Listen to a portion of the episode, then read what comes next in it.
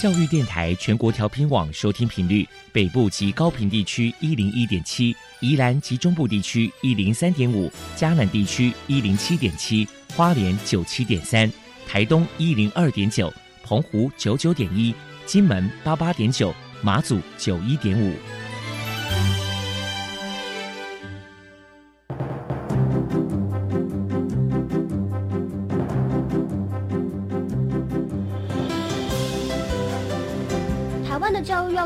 才能使孩子面对未来的社会呢？当我们期待学习者改变的同时，也期待教师的教学方法跟着改变，家长的观念也一起改变，一起携手协力同行。于林校长带您探索自发互动共好的十二年国教新课程，听见台湾教育的改变。欢迎收听国教协作向前行。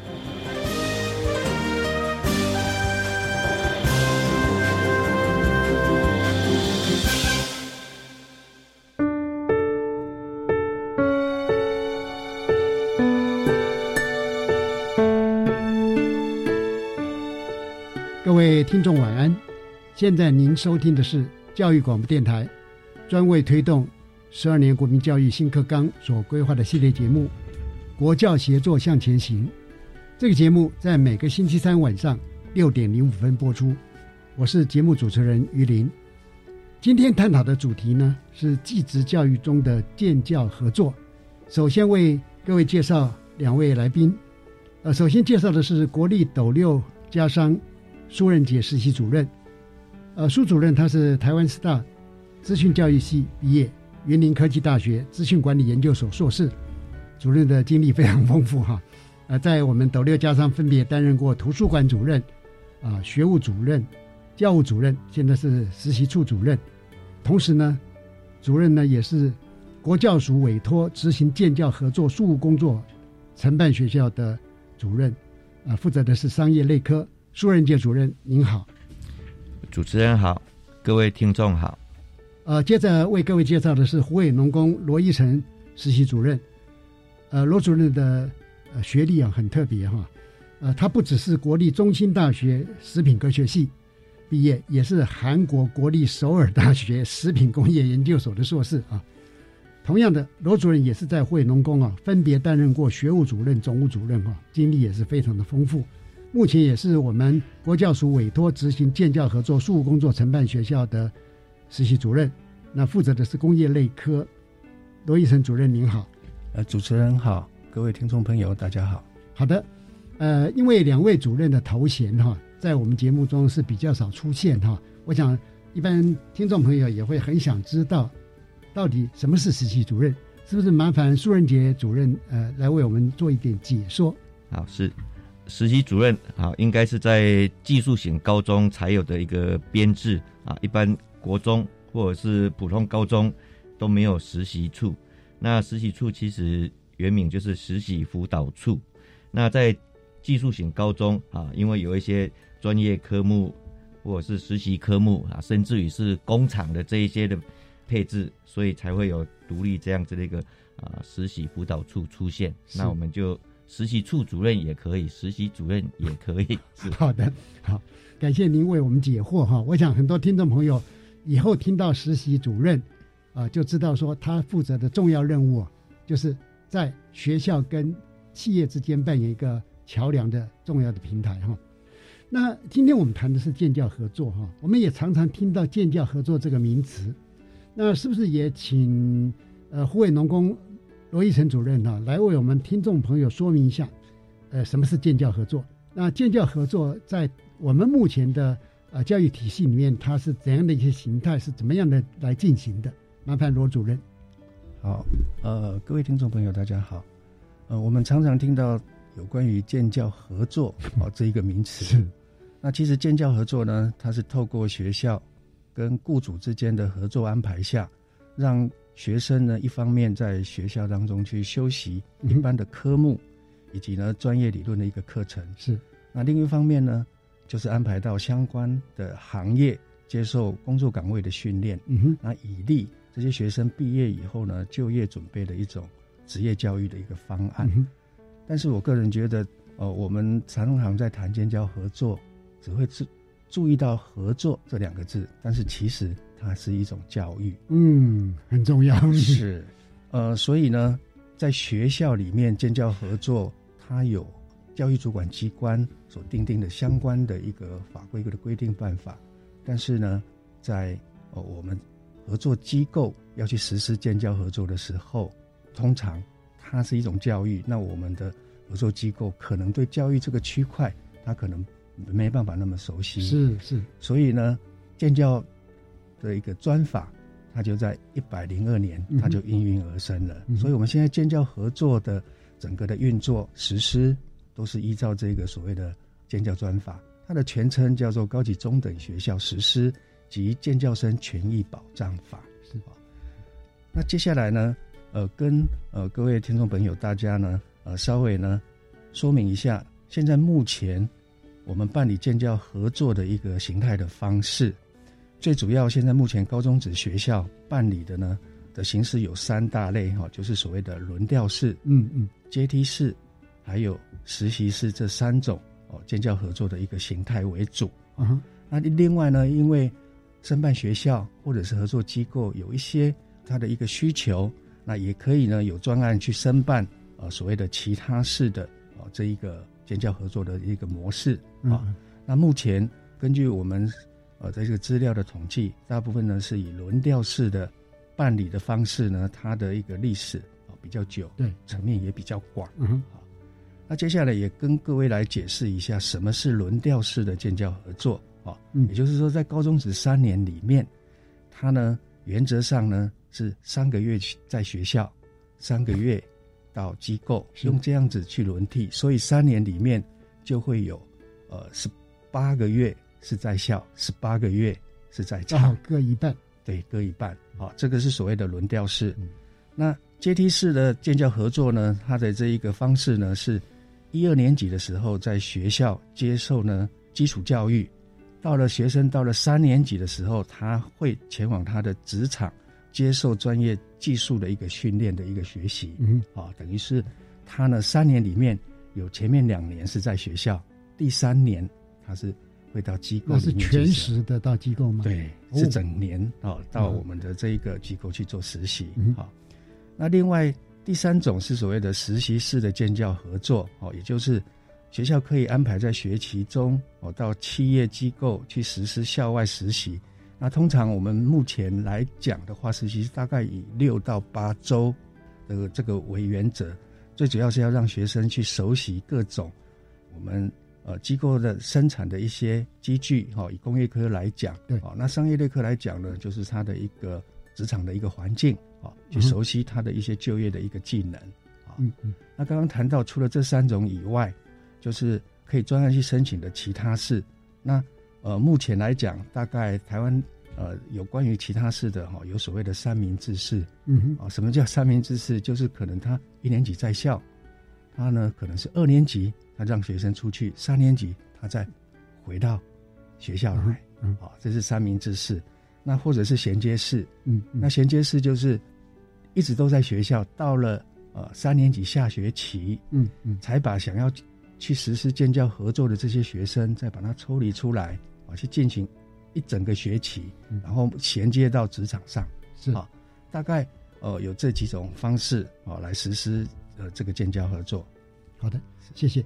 这样的话，我们的建教合作，因为它的样态还蛮多的，因为样态比较多，会适合学校啊或者孩子们，乃至于那个合作的机构哈、互相去调试，选择自己最有利的，或者说最能适性发展的那种模式来呃进行建教合作啊。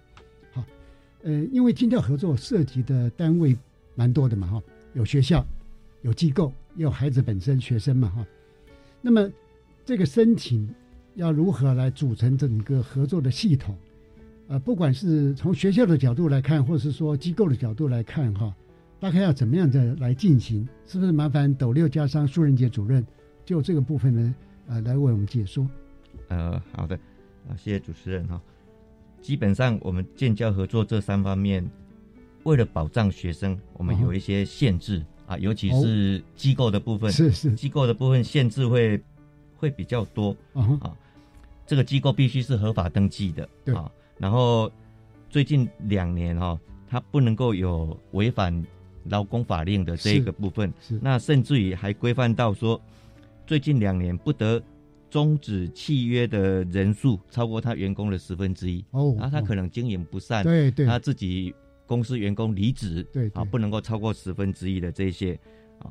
再来就是我们在看的时候，他的员工人数必须够多，要有一定规模，对，嗯那基本上建教它规范就是四个正式的员工可以辅导一位建教生，了解。好，这是基本的，嗯所以嗯最低最低理论上就是这个公司会有八个人，那八个人可以辅导两两个个学生这样子。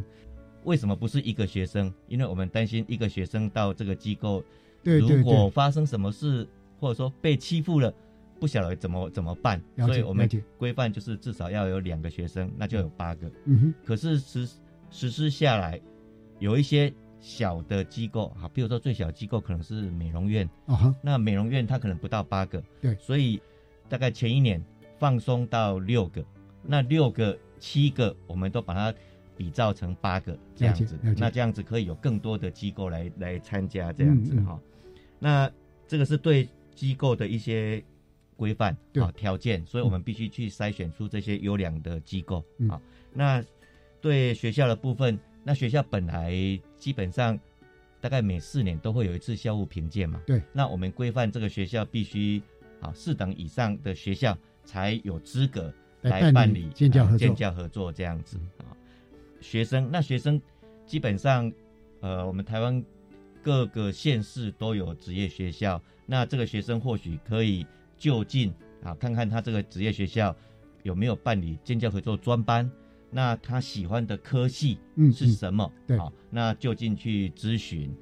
譬如说，他喜欢餐饮，刚好附近这个学校有餐饮，那他就可以去选择就读啊，大概是这样子。所以啊，这样的话表示我们对于孩子到建教合作的机构，他的权利的保障哈，甚至安全的保障等等哈，思虑的非常周到。因为从整个机构他有没有这个资格来参与我们建教合作，就做了非常多的条件的设定嘛哈。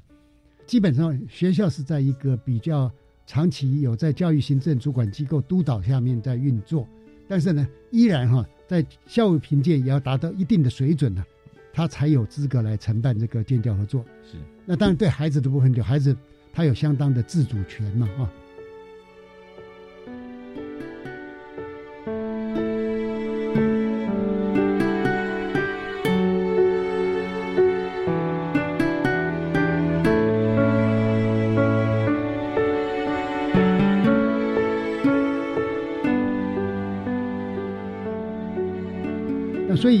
在这个部分，这三方面的参与跟合作里边，呃，苏主任，你觉得还有哪些重要的概念？好，那呃，我们就专门来讲一下怎么样去保障这个学生。好，好，因为这些学生他叫做建教生，啊他参与了这个建教合作的教育方案，他就是一个建教生。那他又是学，又是一个学生，所以我们在一百零二年啊，立法通过一个建教生权益保障法。好嗯好，那建教生权益保障法里面，针对学生的部分哈，第一个，每两周学校的老师必须在不预告时间到合作机构去访视。呃 对，不预告对，不预告，而且每两周就要去一次。嗯嗯好，那这个对学校来讲其实是蛮大的一个负担。的确，嗯这些机构不是都在都市啊，我们去过很多清境地区、清境农场，很多是是是。很多的机构，武林农场也有，好就山边、对海边，对都有。嗯所以每呃学校每两个礼拜就要去一次。哇，那当然这个就是。呃，我们也担心说，如果太久不去的话，学学生在那边不晓得过得怎么样，有没有机构对他们好不好？啊哈。所以这个是最重要的一最重要一点。那学生第一个每天工作不能够超过八小时，啊而且规范是不能加班，绝对不能加班。是是是。好，那学生如果是十六岁以下，啊他可能是高一吧，哈，对。十六岁以下，他的工作时间早上六点开始，最晚不能够超过晚上八点，啊哈，好，最早不能够超过早上六点嘛，啊，最晚不能够那个晚上八点，啊，如果超过十六岁，那他晚上可以工作到十点，对。好，这样子，这是年龄上的，也就是说比一般劳工的保障要更加的好。对，更加的好，嗯对，然后还有规范，一天不能够超过八小时，每周不能够超过四十小时，嗯哼。啊，那就五八四十嘛，好刚好是这样子。然后呃，每工作四个小时，一定要休息三十分钟，嗯，然后每工作七天，一定要有两天的例假。是，我们我们劳基法规范是一例一休，对对，但是我们建教生的这一个专法是两例二例，嗯，啊就没有休，因为休可能还可以转换成加班，那嗯。学生是不行的。了解。好，然后女生每月得申请一天的生理假，那机构不能够扣她的生活津贴。嗯，那讲到生活津贴的这一块，我们一般劳工叫做薪资嘛，对对，那我们的学生我们叫做生活津贴。是。生活津贴不算薪资，所以它不扣所得税。哦，啊，这很重要。好了嗯。因为这些会参加建教合作的学生，他有可能就是有可能对。家庭比较弱势，经济弱势，那他有可能本来他们家就是符合中低收入户，对，结果因为孩子去读了反而要教班，反而要缴税，所以后来这个哎已经立法通过了，它叫做生活薪呃生活津贴不纳入所得税这样子，嘿，那基本上这些大概就是我们针对建教生的保障。嗯嗯，太好了，呃，因为哈有建教专法的这种入法啊，保障就更加的严谨哈。是，当然，可能在久远的时代哈，有时候呃，在当年可能建教生会被当成所谓的廉价劳工了，但这种现象是在过去几年已经不会出现。有建教专法之后哈，这个保障更加的严谨到位哈，这是呃所有的呃家长或孩子们可以考虑。那么，是不是自己的孩子有这样的兴趣或者适合这样的一种呃学习形态哈？因为刚刚苏主任也特别点出，建教合作不是去只是去工作，不是哦，有一个教嘛，嗯，它是一个教育形态下的一种工作啊。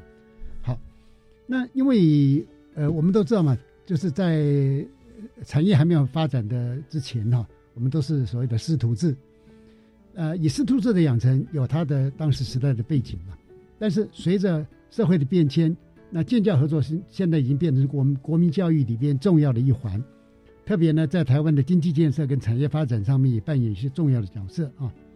那我们要如何让啊、呃学校、呃学生个人还有实习机构这三者之间的互动产生良性互动，创造最大的一种效益哈？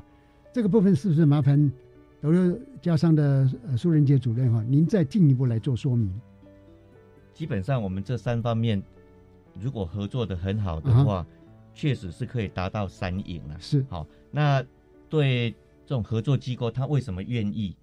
我想他最大的诱因就是它可以节省它的公司的人力人力成本。嗯，因为这个人力的训练啊，一方面这些建教生也有机会在学校，学校也会帮忙辅导、帮忙训练。对因为毕竟是相关科系嘛。的确，那这样子的学生在我们的合作机构，不管是阶梯式的一年，或者是轮调式的三年，如果这个学生能够留下来，哇，那对他来讲，他就是已经训练好的员工。而且无缝接轨了。对，嗯所以这个是非常好的。那我们有看过很多，应该算是绩优的机构，嗯，公司的办法里面就有提到，建教生如果愿意留在原机构，你在呃学生的这三年啊年资照算然后还甚至还有留长奖金。我觉得这个就是希望这些学生能够即使毕业了还能够愿意留在公司，这个是最佳状态。那对学校来讲，学校为什么愿意办这个建教合作？呃，第一个当然，学校的这种实习设备要跟业界能够达成一致，我觉得这很困难，呃，不可能，对我们必须要很坦白的承认。对啊，所以学学生有机会到业界去实习，哇，那这个帮学校的这种设备哈、这种资源啊，我想是一个很大的诱因。的确，那再来就是这些弱势的学生，哎，他到机构去，他就可以赚钱。嗯，那针对照顾弱势这一个部分，我想是很好的。对，好，所以对学校来讲，哎，他也愿意。那最近这几年少子化非常的严重，所以建教合作这样子的一个教育模式，对这些我们说私立学校好了，私立学校因为招生是一个很重要的一个点嘛，哈，嗯，对他们来讲。建教合作这样子的教育模式非常好，所以他有一个新的教育模式可以来招生。OK，好，嗯，那对学生来讲，那学生他本身如果是经济困苦的，那他又可以嗯有钱，好，又可以有生活津贴，所以这个非常棒，就可以达到三赢的局面。OK，谢谢呃苏主任的解说哈，因为我知道我们罗义成主任是负责工业类科。那么，呃，也可以请您从工业类科的观点去看待这个，呃，三方面的互动。是。在我们呃去做所谓的建教合作机构的评估，嗯或者是考核的过程当中，啊，我们常常也发现，这些公司的负责人或者是他的训练的员工，嗯，有很多通通都是他本身是建教合作生出身，所以第一个也是一种回馈，是。所以第一个呢，就是当我们呃要申办建教合作这些学校，呃，他呢如果能够去找到有这样一个建教理念的合作机构，嗯，那接下来的建教生我们把他送到机构合作机构去的话，整个建教合作的教育系统，他会走得比较顺畅。的确是，甚至于我们呃在访视的过程当中，刚刚主任谈到啊。依照建教专法，学校的老师是每两周至少要去建教合作机构去访视学生。嗯，那在这个访视的过程当中，我们也常常看到哦，特别是传统产业，我们工业类传统产业的哦，这一些师傅们也好，嗯，或者是老板也好，啊，都把建教生当成自己的子女在教育。除了我们所谓的师徒制技能的训练以外，嗯，包括这些学生目。大部分都还是处于这个所谓青少年的一个阶段，对啊，包括他的一些职业的道德养成，哦，这一些呢，其实，在我们这建教合作的这一个呃系统里面，这些学生呢，他会比在校园里面的一般学制的学生，他呢会多学习到所谓的社会化这一部分，哦，比较提早哦去适应所谓社会化这一部分的教育。刚刚主任所点出来这个尤其重要，因为毕竟哈任何一个孩子到最后都要就业，可是对建教生来讲，他因为提前进入了职场，接受职场的洗礼，尤其培养很多的呃所谓的职业道德，或者说在办公室里边的互动的一些技能，就是跟我们新课纲所规范的那些核心素养的关联性还蛮大的哈，呃，所以这一块是很值得我们。呃，来加以运用跟关注哈。待会儿呢，我们听段音乐之后，再继续来请教两位主任。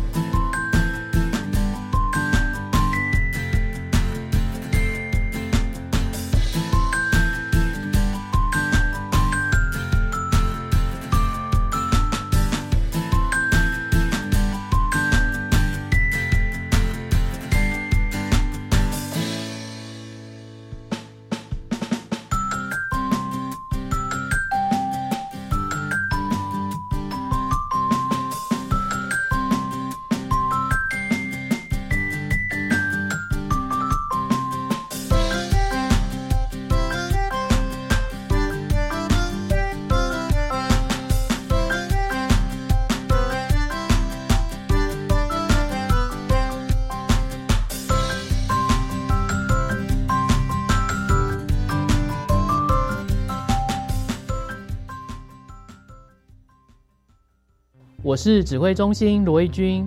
接种次世代疫苗能够预防 BA. 点五和新兴变异株的威胁。目前，十八岁以上成人都可以接种作为追加剂哦。特别是有糖尿病、癌症、中风或心、肺、肝、肾等慢性病的民众，强烈建议追加一剂次世代疫苗，可以降低感染、重症与死亡风险。接种次世代疫苗，提升自我保护力。有政府，请安心。以上广告由行政院与机关署提供。大家好，我是节目主持人林娟。新的一年，祝福大家新年快乐！还要记得下载网络收听 APP，锁定高雄分台，每周五下午三点零五分。台湾中学，我们是高雄高工，欢迎收听《跟着农夫下田去》。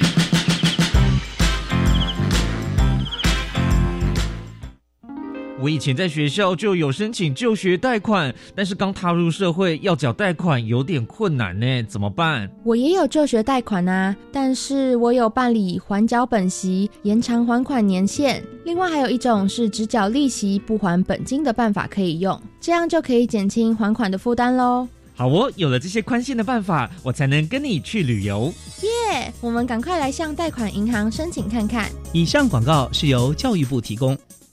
大家好，我们是台湾弦乐团，我们都在教育广播电台。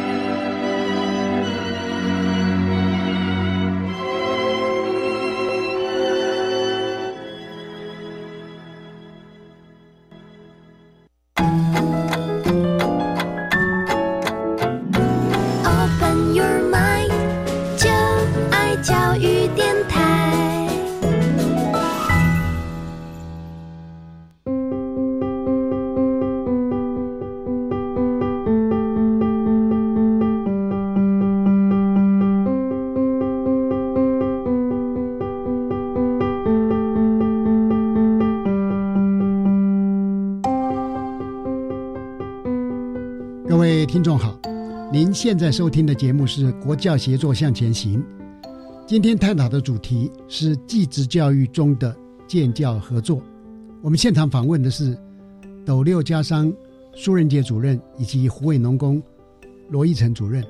呃，接下来我想啊请教两位主任呢，是不是能够谈一下，就你们所看到的案例里边，比如哪些孩子适合进入建教合作班？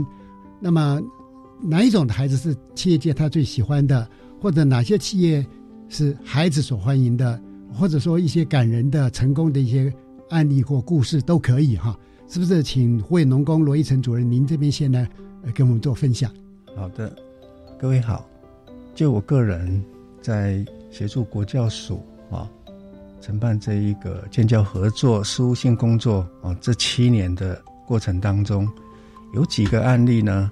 呃，会让我比较印象比较深刻的，呃，其中有一个案例，呃，应该是在苗栗，我们在访视过程当中，啊，呃，有一位学生还有老师跟我们在呃过程当中给我这样的一个讯息，就是呃什么样的家长会把自己的小孩子把他呃送到这个尖教合作班，这样去受去接受接受这样的一个嗯教育？那其中有一个案例是。呃，他家长呃经济家庭经济非常的好，嗯哼，但是他把孩子送到建教合作班，嗯哼，他有他的一个呃目的啊，第一个，他希望自己的小孩从国中衔接到高职的阶段，嗯，希望自己的小孩有一个自主独立的一个能力，嗯嗯，他要让小孩子知道呃怎么样靠自己的能力啊去。比如说，建立自己的经济基础，然后学习在外面生活的呃一个呃独立的一个能力。嗯啊，那呃他从这一个建教合作的教育过程当中，呃那个学生呢，到了三年级，我我去访视过两次。哦啊，我们也发现这个学生在这短短呃两三年当中，他成长的非常的多。哦啊，包含。啊，他在职场上他学会了人际关系的应应对，还有呢，跟呃他的同仁之间哦彼此工作伙伴上面的一个应对，嗯，啊，那问他要不要继续哦衔接到我们所谓的呃一个产学携手合作嗯的这样的一个计划到科大去，啊，他给我的答案是，因为父母是希望他有这个能力以后要把他呃送到国外去，他有非常完整的呃进因为因为借由建教合作这三年的训练，嗯。这小孩子他已经可以具备哦到国外去就学啦，或者是去所谓做交换学生这样的一个基础的能力。啊，这一部分呢，是我在这几年当中看到这个学生借有建教合作这个教育，他的一个成长的一个过程。那还有一个案例呢，就是我们也知道，呃，建教合作学生的来源有很多，呃，是本身在家庭呃经济状况不是很好。这个呃，老实说，我们在现场大概遇到很多这样的一个学生。是的，是印象比较深刻的就是，其中有一个学生呢，他家庭里面所有的经济基础必须要靠他这个建教合作的一个所谓的生活津贴。哇，是，但是碍于现在建教专法里面，这些建教生是不能加班的。对，对。那他本身又希望，嗯，他可以多加点班，嗯哼为家庭去解决他的一个经济问题。嗯甚至于呢，有次呢，我们去访视这个公司的老板，那这个家长甚至带着小孩子呃到公司来，跪着求这个老板能不能他给这个小孩子去加班，嗯因为家庭需要这样的一个经济。的确，对，那这个就变成这个处于两难，嗯嗯哦，这一个状况下，因为一个建造专法就是要保障这些小孩子在他们这一个阶段里面，哦，他们呃在实习阶段里面，他们一个身心的一个健康哦。后来呢，呃，这个老板对这一个学生特别关注，甚至于因为这一层关系，他对于这一个呃建教生的家庭，嗯，他也做了一些协助。对，这样才行的。应应该是用一个社会救济的概念，不能够纳入到建教合作里面，因为这个整个制度是建构的非常良好。是，嗯，那呃，主任，这个案例还好有一个很圆满的呃结局嘛，是哦也没有违反法令，是太好了。那是不是也麻烦斗六家商苏仁杰主任，您这边是不是也有一些案例分享？是我们在跑建教合作的呃现品跟考核这几年哈、那学生尤其餐饮观光的啊，这些学生他们很喜欢到大饭店去。那我们在大饭店也发现说，哎，原来大学也有实习是啊，但是大学生出来实习就没有高中生有建教专法的保障。对那所以他们那一块我们不晓得。可是我们总觉得大学生在大饭店，啊不管是应对还是什么，理论上应该要比高中生还要强。对，可是理论上。对，可是 事实上事实上，依据这个饭店的那个人资专员跟我们讲，啊他们还是比较喜欢用高职生。哇哦，因为高中生这个阶段哈、嗯。比较务实，对好对，所以他的工作态度相对的会比大学生还要好。嗯，可塑性也比较高。对嗯、对对。啊，所以他们呃喜喜欢用高职生这样子。是。那另外我们在跑了很多这种连锁的美容院嗯，这些美容院在呃前几年应该说他们看得很远，他们希望把台湾连锁美容院的这个制度能够复制到大陆去，哦或者是复制到东南亚去所以他们有很很远的规划。那于是他们就需要人力，大量的所以人才对，所以就找学校建教合作这个啊美容院这一块美容美发科的学生，然后基本上只要高中三年，高中三年毕业之后，这些学生他可以达到准设计师，好这样子的阶层。那如果这些学生呃学校又跟大学合作，再读个四年，这样子七年的养成下来，他已经是一个设计师。对那设计师他有能力，如果他能力够强的话，他甚至还可以掌握一家店，好一家店面。如果这个学生再过几年，他能力够强，他还可以去展店啊，嗯展第二家、第三家。所以他就会变成是一个区经理。嗯，我们去呃这种美容院去访视的时候，通常来招待招呼我们这些委员的哈，大概都是区经理，然后我们都看到他们就开着几百万的名车，然后他们的年纪大概都只有三十出头而已，所以我们就觉得说，哎，原来美容院这个行业感觉起来，它的训练、它的养成跟赚钱来讲，这是最快的呃一条路，是。就是在这些建教合作的科别行业来讲，我觉得它的 CP 值是最高的。嗯，那当然必须学生对这个有兴趣。对，呃，这样的话就是说，呃，它是一个模式了哈，也许其他行业也可以来复制看看有没有可能。也就是把一个孩子从一个技术非常精熟的人，他逐渐的能够进到经营管理的层次，甚至于呢，到更大范围的区块的这种经营跟呃展店等等哈。那这个模式，我觉得也是呃，未来建教合作，我们呃应该是机构跟学校跟孩子三方面哈一起努力，呃，来创造一个新的一种呃模式。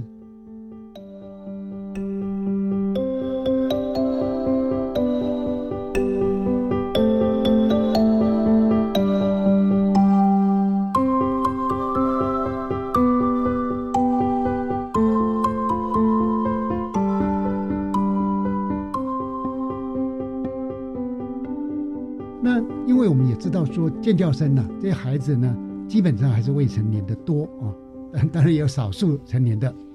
那么他们在进入企业机构之后，呃，中间的这个转换的心路历程呢，是比较有困难的嘛，哈。好，那在这样的状态之下呢，我们学校跟企业要怎么样子来共同规划，来协助孩子能够真的做到说，从学校到机构无缝接轨嘛，并且用务实的态度来引导他们、支持他们，往双方啊都往正面的方向在前进。那这个部分是不是也请苏主任您就继续来啊做一点阐述？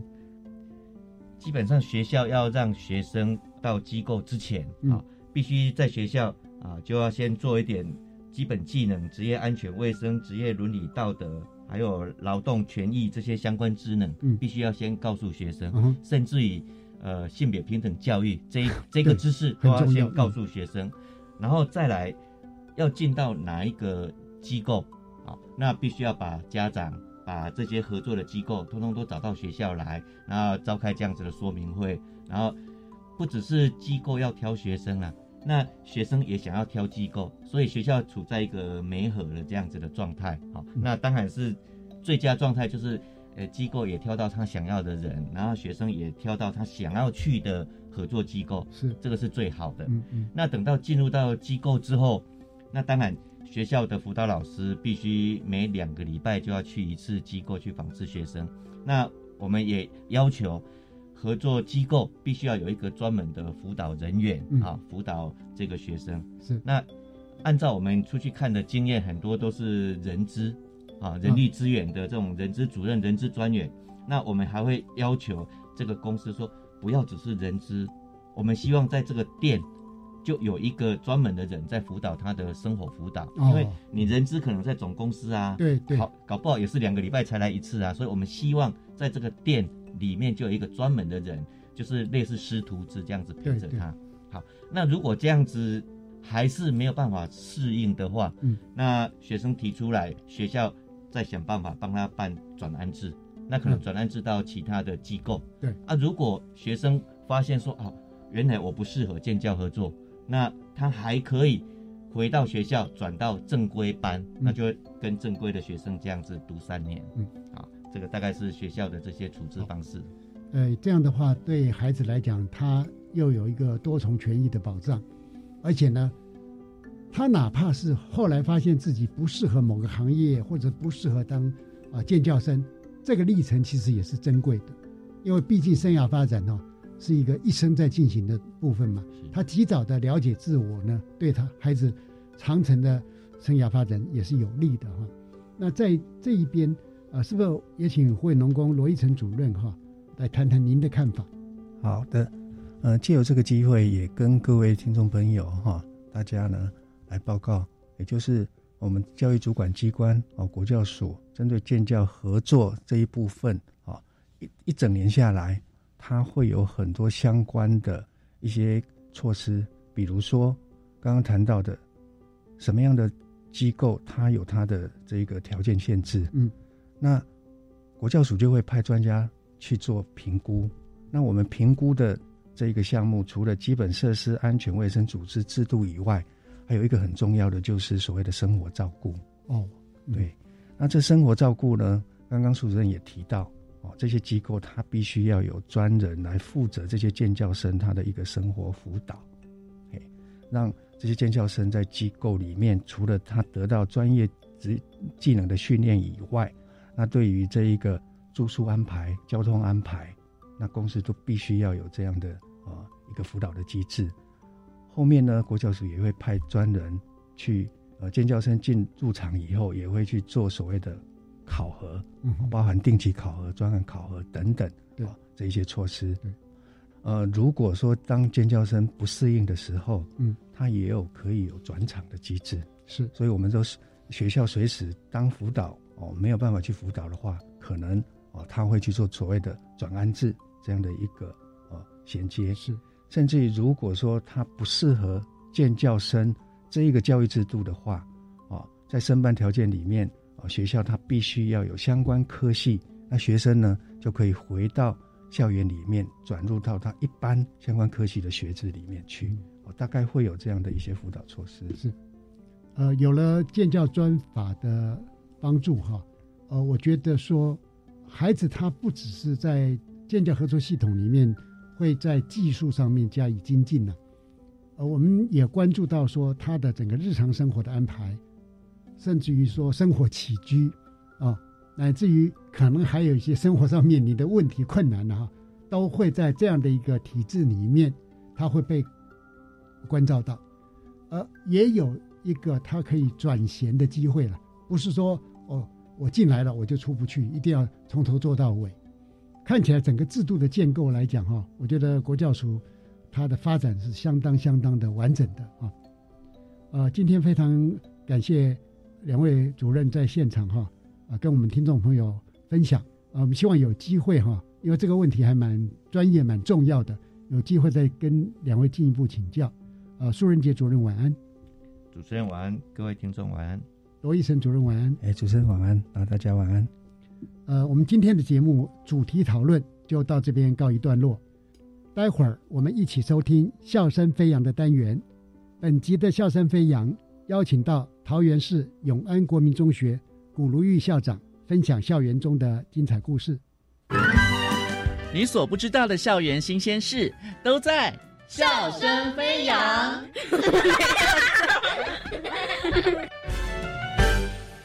来到笑声飞扬，我是方如。今天呢，很高兴的，我们邀请到了桃园市立永安国中的校长古如玉校长来到节目当中，跟听众朋友们分享。古校长您好，各位听众朋友大家好。嗯，那首先呢，就要先请校长啊来介绍一下自己，然后也告诉我们，哎，永安国中到底在哪里？然后我们的学校大概是一个什么样子的情况呢？好，各位听众大家好，我是永安国中校长古如玉。我毕业在正大教育博士，我民国八十二年到九十年就在永安国中当老师，当呃组长，当过主任，然后后来到新民国中，后来到东兴国中，后来考上校长之后，又回到我最熟悉、最熟悉的母校永安国中。嘿，那永安国中它是。桃园最南最小的一个偏乡小校，那它距离海边只有三公里。它是坐落到桃园新屋区客家村，所以客家文化的传承跟海洋教育是我们发展的特色课程。那我们最大的亮点是我的孩子真的真的很棒很乖。有些家长会跟我分享是说啊，孩子乖可能是因为住乡下，不。跟各位分享一个小故事。我到永安国中的时候，因为那时候厕所在整修，那我的孩子竟然皮到把厕所的门给拆了。然后呢，我我我就呃游到那个小朋友的身边，我就跟他讲：“你这样拆厕所的门，这样老人家上厕所会害羞。他原本以为我要骂他，嗯，可是殊不知我只是跟他这样讲，我说这样子也会伤了其他同学的眼睛，我就问了问同学，对不对？同学一直点头。哎，这个孩子看到我这样处理这件事的时候，其实孩子是动容的，孩子很腼腆的笑。我说不要再拆我的东西，我还要找钱修理它，我好累。孩子渐渐的喜欢学习之后，哎，有一次在国三的时候，就九年级的时候，试模拟结束了，他既然有在我旁边跟我分享，像我三 B 耶，我好高兴，我就抱抱他，我说你好棒。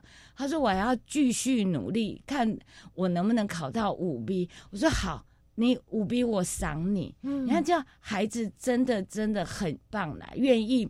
用教育来翻转他的未来。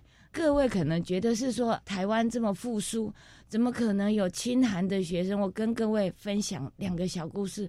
一个故事我把它标题定义成：呃，父母吵架是世界上最美妙的声音。有一个孩子，他父母因为意见不合要离异，所以就一直吵，他就跑到教室来哭。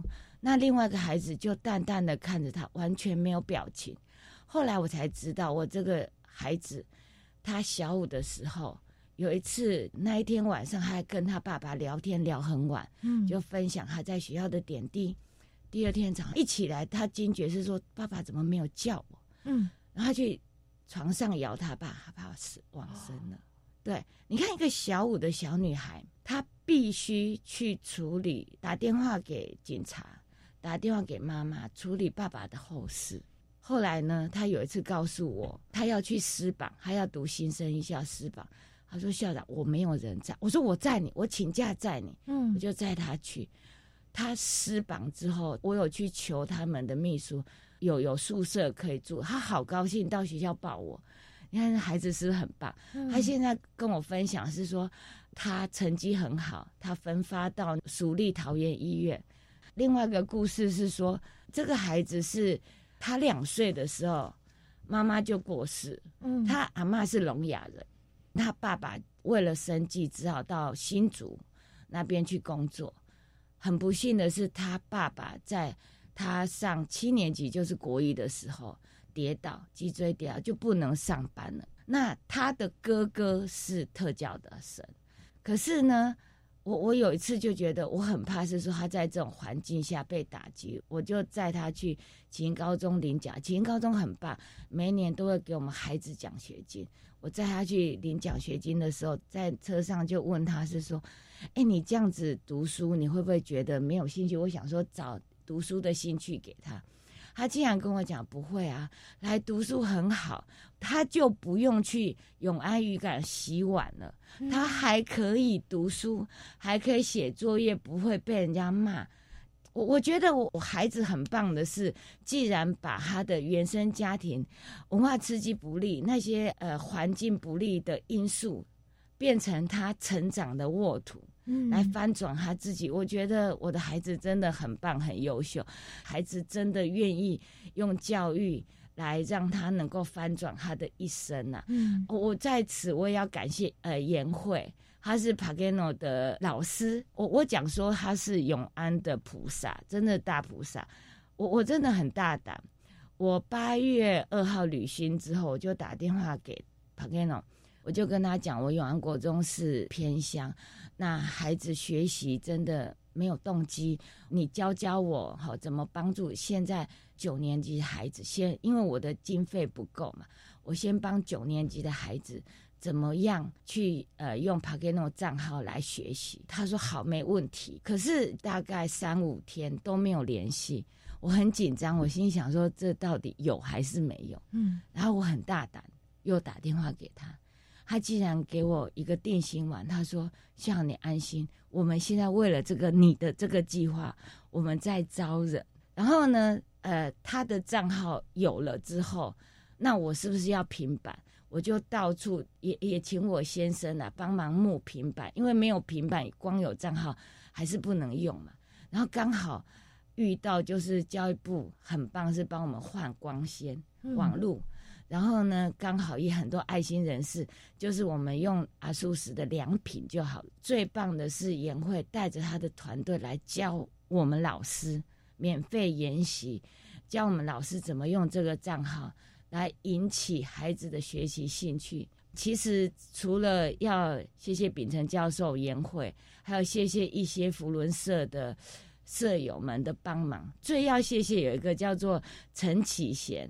好大德，他带着他妈妈叫做秦纯老菩萨，每一个学期都会兼我们孩子夜读的费用，因为他觉得他自己很苦，所以他也要帮助孩子学习。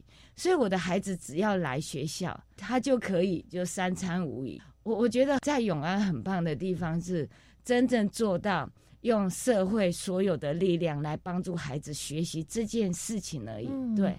我觉得很棒，很好，嘿，所以我真的，我每天到学校去看到孩子笑容，我我自己也很开心，真的叫玩小孩。呃，我在这边有介绍过，我们学校有一个叫做安中干妈点，呃，你可以用点数换所有的东西，点数怎么来？就背五个单字一个点哦，嘿，用五个单字一个点。那我们很坏，前一阵子不是很冷。我们做一件事，我们煮两锅茶叶蛋，然后气阀把它打开，那是不是很香？孩子就会死命的在背单字。对，我觉得这是真的叫共好了，为了吃茶叶蛋，很努力的背单字啊，老师也开心，大家都开心，就是对。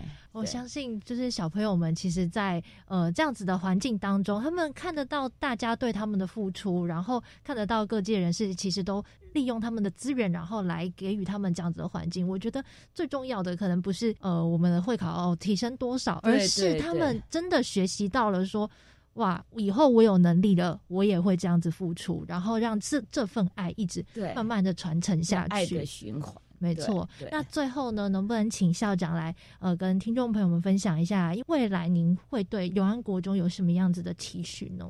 真的印证了一句话，就是用爱浇灌的孩子是不愿意变坏，因为他舍不得让我们伤心难过哈。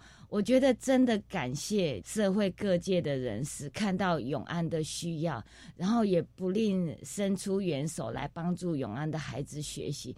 我觉得最棒最棒是让永安国中每一个孩子，只要你愿意来学校，他就可以安心就学。好，我们中错率是零。好，我觉得真的很棒，是孩子很愿意来。我觉得这是真的是善的循环呐。我们的永安国中老师都有三心：有爱心、耐心跟用心。三心是我们所有老师的标志。哦，我相信小朋友们也可以看到这样子的爱心、耐心跟用心，然后慢慢的成长，然后未来他们也会用这样子的方式去回馈给，不管是永安国中，或是回馈给这个社会，或是身边的人。对，好，那今天呢，就再次谢谢我们永安国中的古校长来到节目当中，跟听众朋友们分享，谢谢校长，谢谢，谢谢，谢谢。